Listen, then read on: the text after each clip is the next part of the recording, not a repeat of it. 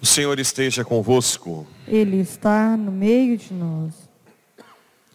Proclamação do Evangelho de Jesus Cristo segundo Marcos. Glória a vós, Senhor. Naquele tempo, Jesus e seus discípulos chegaram à outra margem do mar, na região dos Geraz- Gerazenos. Logo saiu da barca um homem possuído por um espírito impuro, saindo de um cemitério, foi ao seu encontro. Esse homem morava no seu no meio dos túmulos e ninguém conseguia amarrá-lo, nem mesmo com correntes. Mas ele arrebentava as correntes e quebrava as algemas. E ninguém era capaz de dominá-lo. Dia e noite ele vagava entre os túmulos e pelos montes, gritando e ferindo-se com pedras. Vendo Jesus de longe, o endemoniado correu, caiu de joelhos diante dele e gritou bem alto: Que tens a ver comigo, Jesus, filho do Deus Altíssimo? Eu te conjuro por Deus, não me atormentes. Com efeito, Jesus lhe dizia: Espírito impuro, sai desse homem. Então Jesus perguntou: Qual é o teu nome? O homem respondeu: Meu nome é Legião, porque somos muitos. E pedia com insistência para que Jesus não o expulsasse da região. Havia aí um, uma grande manada de porcos pastando na montanha. O espírito imundo suplicou então: Manda-nos para os porcos para que entremos neles. Jesus permitiu. Os espíritos impuros saíram do homem e entraram nos porcos. E toda a manada, mais ou menos uns dois mil porcos, atirou-se monte abaixo para dentro do mar, onde se afogou. Os homens que guardavam os porcos saíam correndo e espalharam a notícia na cidade, nos campos.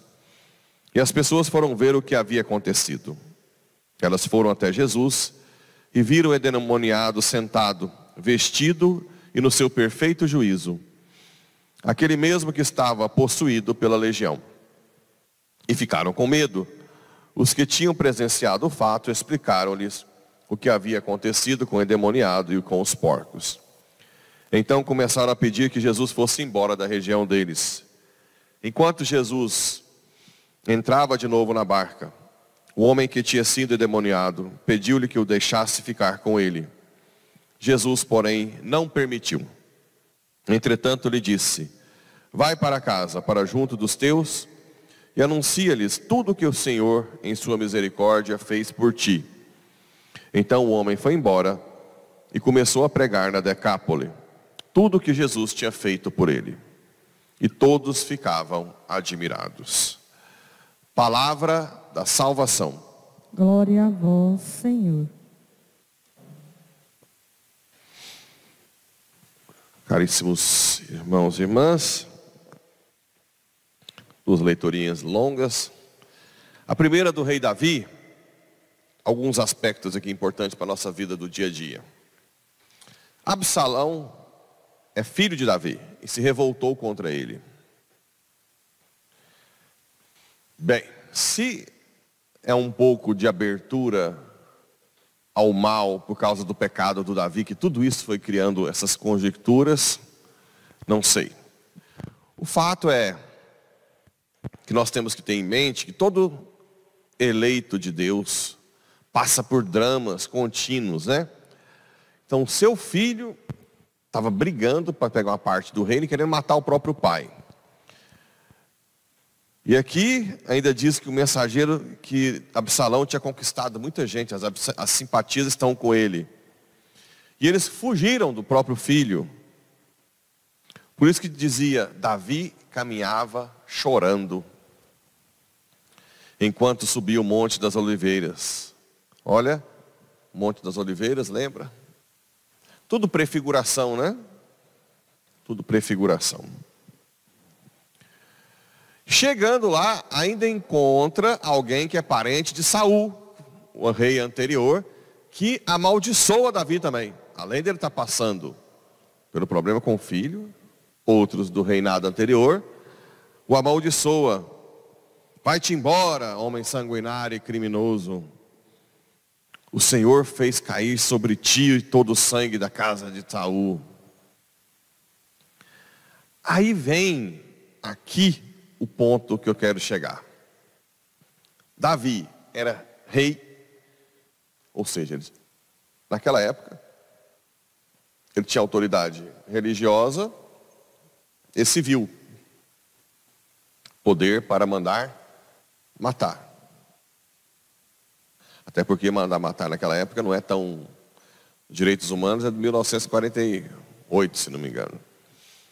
Antes, o pena de morte, matar, era muito mais.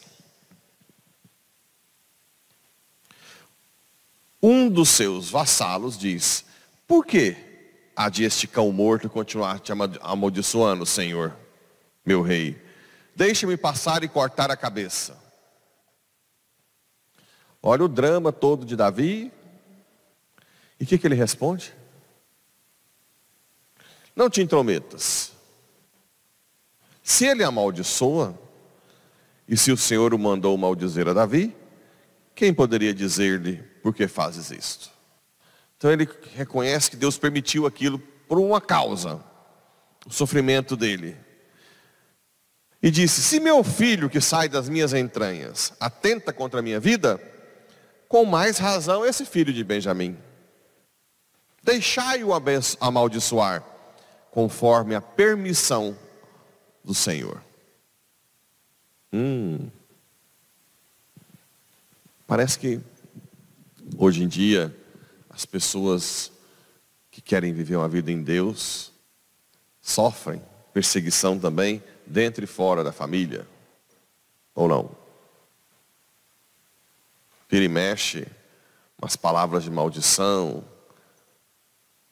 E às vezes ainda dá vontade de cortar a cabeça, não. Hã? Isso é muito mais rápido, fácil. Mas Davi está ensinando que não. Nós devemos achar o sentido de tudo isso. Que toda perseguição, que toda permissão divina tem um porquê. Que é te fazer crescer espiritualmente para o céu te fazer fazer uma, uma pessoa primeiro que desapegue da sua imagem. Né? Aqui então, agora deu uma diminuída, mas chegava cada coisa que o povo, estão falando isso, esse, esse sou eu? Sim.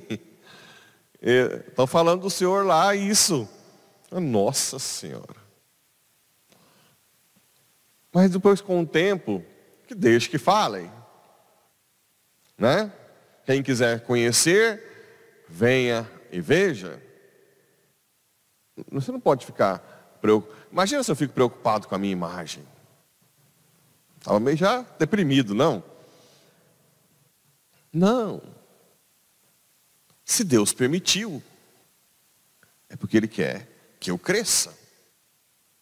Não crescer em fama e poder. Crescer espiritualmente. Né?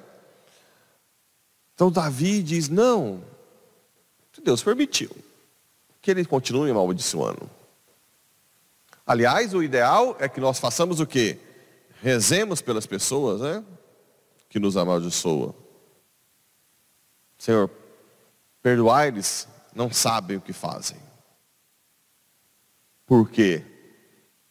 Porque a calúnia na vida espiritual é muito grave. É tão grave que é um dos motivos do segundo juízo. Lembra? Juízo final. Um dos motivos de nós temos o juízo particular e depois o juízo final é para restabelecer a justiça dos caluniados. Porque tem muita gente que morre em boa fama e não é, e muita gente que morre em má fama e até santo, né? Entendem? Então isso precisa ser restabelecido no juízo final.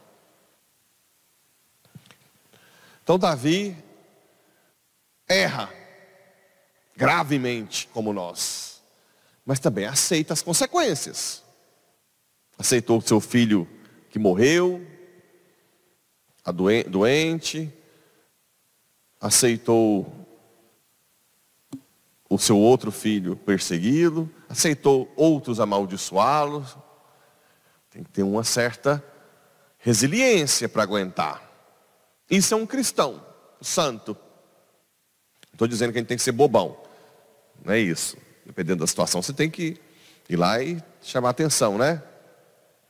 Porque às vezes as calúnias são tão fortes que escandalizam.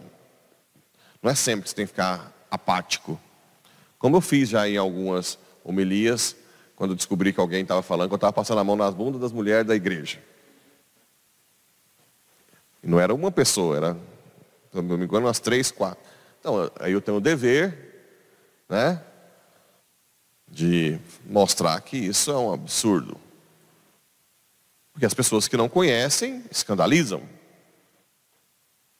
Pelo menos agora quem está, quem ouvir, né, já teve de tudo. Eu estava querendo que fulano vendesse a fazenda para eu ficar com ela. Tudo já teve nessa cidade. Só para falar que não é para lamentar. É só para falar que não eram coisas pequenas. Né? Coisas graves. Mas é por isso. A gente vai, abraça a cruz e toca o barco. No Evangelho, a gente tem essa situação desse endemoniado que ninguém conseguia libertá-lo e que Jesus o liberta. Manda para a manada de porcos. Os porcos para os judeus são impuros, né? Que depois acabam morrendo, pulando no precipício. E depois o endemoniado quer seguir Jesus. Aqui você vê que não é todo mundo chamado a seguir Jesus de perto. Ele disse: não, vai para sua casa e testemunha lá as suas coisas. Que é a função do leigo. Não é todo mundo tem que ser freire e padre. Vocês têm que testemunhar na família, no trabalho. É ali que acontece a verdadeira, a verdadeira apostolado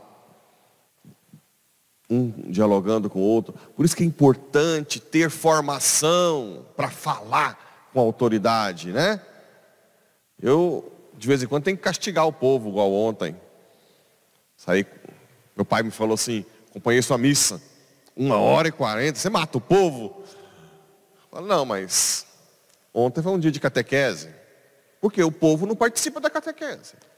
Como é que faz? Pega de cinto? Não, né? Deixa, Pablo. Deixa, uma hora será tirado. E aí virá o, o tempos finais e, vocês vão sonhar e ter um minuto para ter formação para lidar com a, a grande tribulação. Conhecimento, de onde vem, porque a, a, a formação te dá capacidade de entender o drama Entender por que você está passando por dificuldade. É importantíssimo.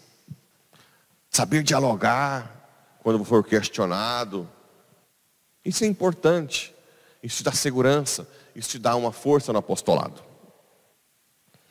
Então, leigos não quer dizer pessoas que não sabem, né? Tudo bem que se é, se é usado nesse. Ah, eu sou leigo no assunto. Leigo tudo bem, hoje já está mais que usado, não é que tá, pode falar, porque a palavra em português, a palavra pode ter mais de, uma, mais de um significado. Leigo na igreja é aquele que é responsável por converter o povo na sociedade e trazer para Deus. Isso é leigo. Não é quem não saiba. Leigo que não sabe nada é leigo preguiçoso, que não reza e que não quer aprender.